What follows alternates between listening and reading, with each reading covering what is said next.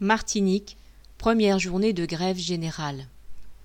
Plusieurs centaines de salariés ont répondu à l'appel à la grève générale lancé par deux centrales syndicales de Martinique, la CGTM et la CDMT, lundi 15 novembre, contre l'obligation vaccinale, le pass sanitaire et les sanctions visant les non-vaccinés.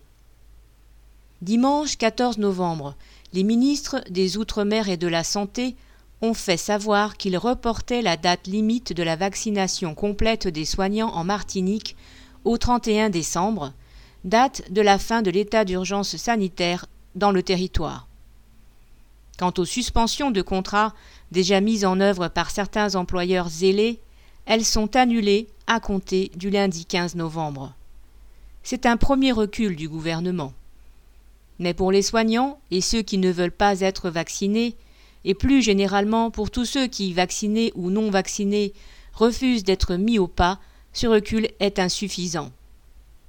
Le gouvernement prétend appliquer les préconisations de sa délégation de médiateurs. Or, ces derniers sont restés quinze jours en Martinique sans jamais rencontrer les membres de l'intersyndicale.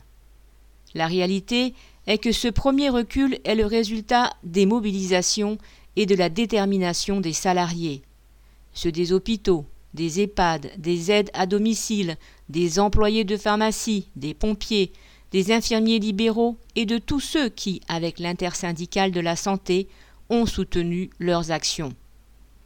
Le 15 novembre, des délégations de travailleurs, employés territoriaux, employés de pharmacie et autres se sont donc retrouvés aux alentours de la pointe des Grives et du port, à Fort-de-France, pour s'adresser aux dockers.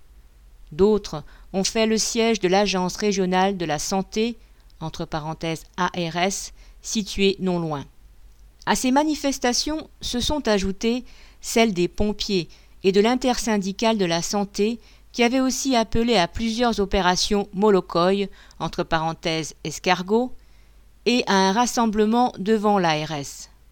Lors de cette grève, au refus de l'autoritarisme du gouvernement se sont rajoutées des revendications telles que l'augmentation des salaires pour faire face aux hausses de prix incessantes.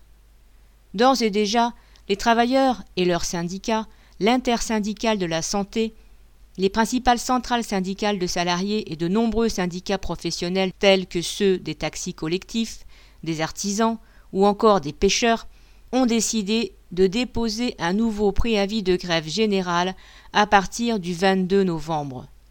Ils sont décidés à organiser une riposte contre les effets néfastes de la loi sanitaire du 5 août. Alors, si les mobilisations s'amplifient, si les salariés des autres secteurs tous concernés aussi rejoignent les travailleurs de la santé, comme l'ont fait les employés territoriaux le 15 novembre, dans la lutte et par la grève, il est possible de transformer le recul du gouvernement en retrait définitif de ces mesures de mise au pas des travailleurs. Marianne Tibus